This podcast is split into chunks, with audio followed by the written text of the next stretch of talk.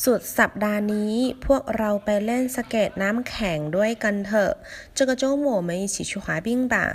สุดสัปดาห์周末พวกเรา我们ไป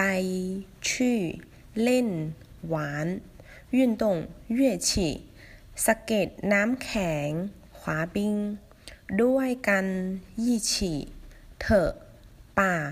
一般用在建议、规劝等的陈述句后。